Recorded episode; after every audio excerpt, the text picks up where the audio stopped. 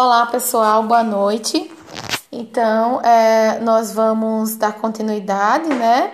Ah, no primeiro momento vocês analisaram aí os slides, ok? E agora a gente vai para a parte da explicação e vocês sempre fazendo essa associação slide e áudio, tá bom? É, então, a princípio, hoje a nossa disciplina a gente vai tratar, né, um pouco sobre a introdução né, sobre o desenvolvimento aí da, da biotecnologia desde o seu princípio, né, até os dias atuais. Então vocês observem aí, né, uh, o segundo slide ele trata sobre alguns conceitos, né? O que seria a biotecnologia? A biotecnologia, pessoal, é um processo tecnológico, né? O nome mesmo já diz que permite com que o pesquisador ele trabalhe, né, assim manipulando, utilizando é, material biológico para criar ou para melhorar algum produto, algum serviço. Dentro da nossa área, a gente tem vários exemplos, como por exemplo o uso de milho, BT, soja, algodão, BT, né? É, o controle biológico que a gente utiliza micro-organismos. Então a gente tem vários exemplos na nossa área que a gente vai tratar aqui no decorrer dessa aula, tá bom? Bom, como agentes biológicos uh, são caracterizados é, micro-organismos, as células, né, seja as células vegetais, enzimas, é, enfim, entre outros.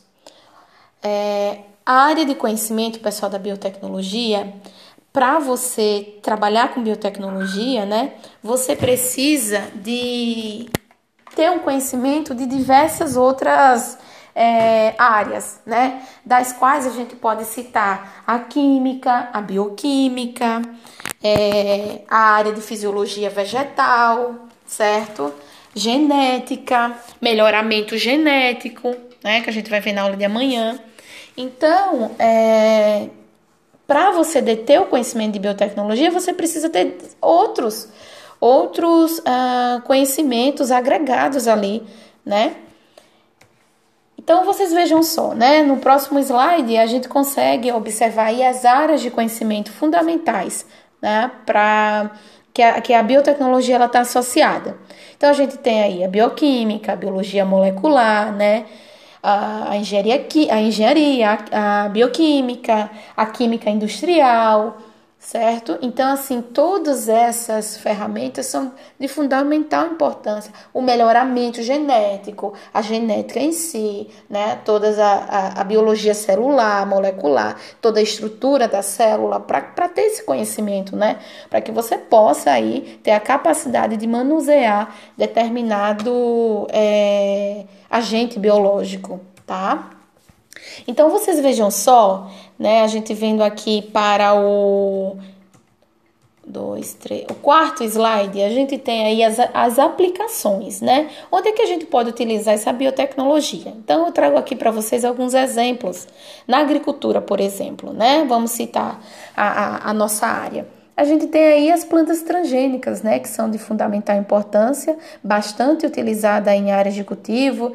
A gente tem aí a soja transgênica, o algodão, a gente tem o milho transgênico, né? A gente tem utilizado aí a biotecnologia com, com com plantas aí que tenha uma resistência a pragas, a doenças. A gente tem um processo de cultura de tecidos, que é você pegar, por exemplo, uma célula vegetal ou um meristema ali, né, um conjunto de células, e você em um meio de cultura e, e inserido em um ambiente controlado, você conseguir ter é, uma, uma, planta ou uma, um fruto ou uma raiz, né, a parte ali que você é, precise. Então, da mesma forma que no ser humano as células troncos elas têm a capacidade de se transformar em qualquer tecido, é, a cultura de tecido ela também tem essa capacidade. Você utiliza ali um tecido meristemático, né? Em contato com um meio de cultura em um ambiente favorável, você consegue aí é, ter, é, enfim, o órgão que você quiser, raízes, você tem a planta completa, enfim, né? Ah, a gente também pode citar aqui, pessoal, é, no meio ambiente, por exemplo, a gente tem aqui alimentação, na química, ah, no processo de energia, né, com etanol, biogás. Mas no meio ambiente, né, a gente pode destacar também, já que é da nossa área, o engenheiro agrônomo ele pode atuar nessas questões ambientais, é, a biotecnologia ela está atrelada a questões de tratamento do, do lixo, né, da matéria orgânica, em que você faz uso de, de bactérias, né, enfim, de micro-organismos que têm essa capacidade de purificar a água. Então, o pessoal que trabalha com tratamento de esgoto faz uso também da biotecnologia. Né? Passando para o próximo slide, a gente consegue aqui observar a evolução histórica da biotecnologia. Então a gente trata aí né, na antiguidade, em 4 mil anos antes de Cristo, né, lá no início.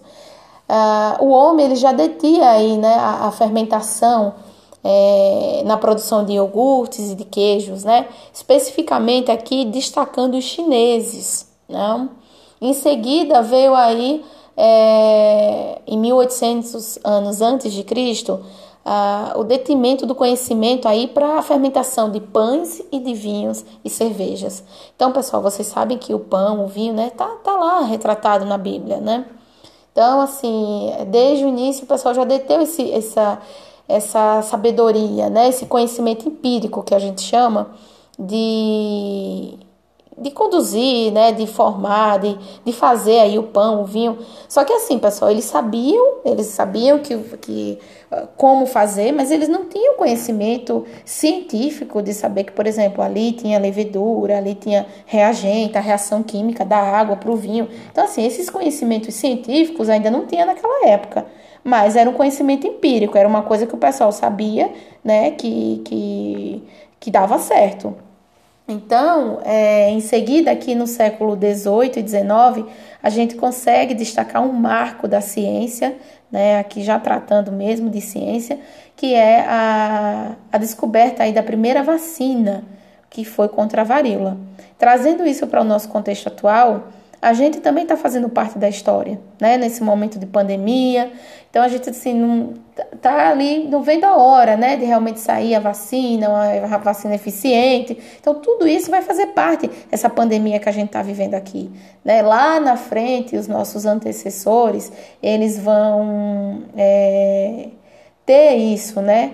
Quer dizer, antecessores não, nossos sucessores, né? Aqueles que vêm depois, que vão vir depois da gente os que virão depois da gente vão, vão estudar essa história que a gente está vivendo hoje, né? É a mesma coisa que os nossos antecessores, aí sim, em 1997, né, 1797 aí, para o surgimento da primeira vacina contra a varíola, né, que era uma doença aí é, que, que disseminava aí, né, pelo mundo, é uma pandemia também, e causou muitas mortes, muita preocupação e até hoje em dia, por isso que as crianças, os bebês sempre precisam tomar a doença contra a varíola, né? E aí, na segunda metade do, do século XIX, a gente tem aí o marco para o melhoramento genético de plantas, como a gente chama, o melhoramento genético é, que há aquele cruzamento né, entre plantas é, de mesma família ou de mesma espécie, né? Então, é, com isso, você tinha ali é, plantas de, da mesma família, né, mas de variedades diferentes, e você, com essa capacidade de você fazer esse cruzamento, e é, isso, pessoal, está atrelado às leis de Mendel. Eu não sei se vocês lembram lá da biologia, quando vocês estudaram primeiro, segundo e, e terceiro ano, né, lá do ensino médio, era tratado na biologia sobre as leis de Mendel, cruzamento, lembra do azinho, azão? Então, exatamente isso, para a gente saber que, por exemplo, uma planta com gene resistente uh, para para a cor da folha azul e a outra rosa suscetível, e aí o resistente no cruzamento, o filho uh, daria azul, né? Vocês lembram lá da, da biologia. Então, assim, de uma forma bem simples é isso, né? Essa segregação aí de genes recessivos, genes resistentes, para dar origem aí a, a, ao parental, né? No caso, a, a geração F1, que seria aí os seus descendentes, os filhos. E também tem um destaque aí para a fermentação industrial, né? A utilização de leveduras e tal, nesses processos químicos industriais. Com isso, pessoal, a gente segue aí com a evolução histórica. Na década de 50 foi um marco porque foi a descoberta, sabe, da toda a descrição do DNA, da, da cadeia, da molécula de DNA, todas as bases nitrogenadas, tudo foi descrito por James e Franks lá na década de 50. Então vocês vejam, quando o homem passou a ter o conhecimento de um, de um DNA, né? Uh, retirado ali da célula vegetal. Ele foi todo caracterizado. Foi um grupo de pesquisadores, na verdade, que conseguiu esse marco, mas James e Francis foram os carros-chefes, os principais, né? Os precursores aí dessa, desse avanço. E na década de 70 houve aí a, a crise genética, né? Uh, todo mundo levando em consideração a importância da produção de biocombustível, né? O aumento aí na produção de álcool, que permanece até hoje, né? E na década de 80 e 90, minha gente, tem aí a consolidação da biotecnologia industrial e da engenharia genética. Principalmente, aí a gente consegue observar na década de 90, especificamente em 1997, a, o clone né, aí da ovelha Dolly. Muitos aqui em 1997 não eram nem nascidos, né? Mas, pessoal, é, em 1997 surgiu aí um mamífero clonado, que é a ovelha Dolly. E com esse marco surgiu até, é, até uma novela na, na Rede Globo chamada O Clone, né? É, tratando exatamente dessas questões é, de biotecnologia. No século XXI, com todo esse conhecimento, de essa ciência aí, né, com a evolução, vejam que em 1900 é, a expectativa de vida de uma pessoa era 40 anos. Já no século 21 subiu para 76 anos. Então vocês vejam só que isso é decorrente da ciência, né? Hoje em dia todo mundo sabe a importância de uma alimentação saudável, né? Enfim, de, de exercícios e tudo mais. Hoje em dia todo mundo come e sabe o que faz bem e o que faz mal, né? Porque o conhecimento está aí, está disponível para todo mundo né? Tanto atrelado às questões nutricionais, às questões de bem-estar, né? Tudo isso. E uh, houve também, pessoal, é, para haver ciência, é preciso ter investimento. Então, uh, foi necessário injetar aí é, bilhões, trilhões né, de, de, de dinheiro aí, de investimento para essa área, né? Tanto é que está sendo, hoje em dia a gente vê aí com a pandemia e com esse coronavírus, é, diversos laboratórios, diversos países, né, injetando aí é, realmente investimento para o desenvolvimento de uma vacina, né, eficaz e, efici e eficiente contra esse, esse patógeno aí, né, que é o Covid-19. Então houve aí um forte crescimento, né, e uma grande aplicação em diversas áreas, seja na saúde ou na agropecuária da engenharia genética, tá bom? E no Brasil, né, a relação aí do Brasil com, com a biotecnologia, a gente pode destacar né, as empresas aí do setor no Brasil e o carro-chefe a gente observa nesse gráfico, né, em formato aí de, de pizza, a gente observa que 22,6% do, da tecnologia no Brasil está destinada para a agricultura. Né? Por isso que o nosso país é uma potência agrícola, porque nós detemos muita tecnologia no campo e isso faz com que a gente sempre bata metas. Agora a gente bateu né, a meta de maior produtor de soja, então a gente sempre está aí né, no ranking, né, o primeiro, o segundo, o terceiro lugar, pelo menos na maioria das culturas, né? Sempre aí a gente tem sempre essa disputa, principalmente com os Estados Unidos, né? Por quê? Porque os Estados Unidos também detêm muita tecnologia tá? E aí, em seguida, a gente vem ver a área da, da, da bioenergia, dos insumos, né?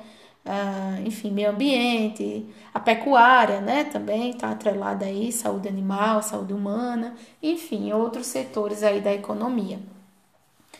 Pessoal, para manejar é, agentes biológicos é preciso ter licença né, do governo, existem leis para isso, existe uma lei de proteção né, federal, está na Constituição, alguns aspectos legais e regulatórios é, relacionados à, à preservação aí, né, de, de moléculas, de DNA, de células vegetais. Então ninguém pode sair por aí na garagem né? Como isso acontece, por exemplo, nos Estados Unidos, é, sendo cientista aí e inventando e manipulando as coisas. Não pode. Tem que ter registro, tem que ter licença, tem que ter um laboratório, tem que ser um laboratório, né?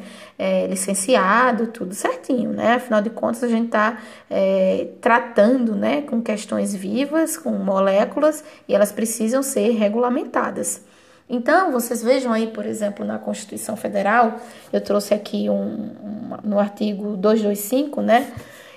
Uh, que trata aqui uh, que o poder público, né, ele precisa cuidar, né, ele precisa preservar a diversidade e a integridade do patrimônio genético do país e fiscalizar as entidades dedicadas à pesquisa e à manipulação do material genético. É o que eu falei para vocês precisa ter controle, ninguém pode sair por aí manipulando de qualquer jeito. Então, existe leis por trás disso e, e a gente precisa respeitá-las, né? Que as leis estão acima de qualquer coisa. Outra questão é controlar a produção, a comercialização e o emprego de técnicas, métodos e substâncias que comportem risco para a vida, a qualidade de vida e o meio ambiente, né? Então, todas essas, por exemplo, soja, BT, são é, é, para ter, ter essa licença, né, para chegar até o produtor, passou por diversos estudos, diversas pesquisas relacionadas a, a, a esses materiais para que realmente né, tenha essa, essa certeza de que não vai causar danos ao ser humano, aos animais e ao meio ambiente, tá bom? Enfim, a gente continuando aqui, a gente tem a Lei 11.105, né? Que é a lei de biossegurança, pessoal. Tá tudo isso na Constituição brasileira. Essa lei de biossegurança, ela estabelece normas de segurança e mecanismos de fiscalização sobre a construção, o cultivo, a produção, a manipulação e até o transporte, tá? A transferência, a importação, exportação, enfim, pessoal, todo o processo da cadeia, né, desde a manipulação no laboratório até o consumo, para vocês terem ideia. Por isso que até na prateleira, quando a gente vai comprar alguma coisa, tipo um salgadinho da Elma Chips, por exemplo, sei lá, um, um, um Cheetos, enfim, né? Lá atrás, no, no, na embalagem, vocês prestem atenção, lá vai estar dizendo se aquele milho que está ali, né, aquele produto, aquele salgadinho oriundo de milho, por exemplo, se o milho é transgênico. A maioria é, né? Porque agora os milhos plantados, né? São, são transgênicos. Mas, enfim, você tem lá falando se a caixinha de leite que você está tomando ali, uh, enfim, se às vezes tem aquele leite de soja, né? Se a soja lá é transgênica, tá tudo ali descrito, porque também está na lei. Precisa ter tanto o símbolo como a descrição de que você está consumindo um, um, um alimento, né? Que foi oriundo de um vegetal transgênico, ou leite, né? Eu já, já cheguei a ver, né? Produtos em que, por exemplo, a alimentação, a ração animal veio de, de, de uma de uma forrageira transgênica e aí o, o animal está se alimentando e aquela carne, aquele leite também, né, de certa forma, a, a, energia ela se, se propaga, né, pessoal? Então, tá ali também na carne e no leite. Então, tudo isso precisa ser tratado, né? E até o descarte de organismo geneticamente modificado. Então, tudo essa lei de biossegurança, ela, ela retrata. E além disso, pessoal, nesse contexto, além do mapa, né, que é o nosso ministério, o Ministério da Agricultura, tem também a Anvisa, que é responsável, né, por, por partilhar também toda essa fiscalização. Então, aqui nós temos uh, alimentos de origem vegetal industrializado, aditivos alimentares e embalagens. A Anvisa também ela faz o processo de fiscalização. Né? Então, por exemplo, essas regras especiais de rotulagem que eu citei para vocês, né, para os alimentos que contêm aí pelo menos 1% de organismo geneticamente modificado na sua formulação, tá? Existe um decreto, existe uh, uma sanção de lei aí que regulamenta isso. Então, a Anvisa, ela cai em cima, né, fiscalizando. Bom, em seguida aí a gente vê o mapa, né? O mapa ele, ele controla, ele rege aí as variedades vegetais, né, transgênicas. A gente pode tratar isso tanto relacionado a sementes como mudas, alimentos de origem animal e bebidas e estabelecimentos industriais, né, de processamento aí de sêmen animal e de embriões e os de comercialização, ou seja, o pessoal da pecuária trabalha bastante também, né? Relacionado a, a essa questão biotecnológica, com melhoramento genético, né? De, de animais e tudo mais. Vocês vão ver aqueles que estão fazendo a disciplina com a professora Maíra, vocês vão, com certeza ela vai falar sobre essas questões de melhoramento, tá? Então, pessoal, olha, é isso que as explicações relacionadas a esse slide e a nossa introdução na disciplina de biotecnologia, né? É isso que eu preciso tratar com vocês para vocês verem o mundo, a amplitude que é essa área e a gente vai trazer aqui mais exemplos, mais aplicações é, técnicas, né? E práticas aqui para a nossa disciplina, tá bom?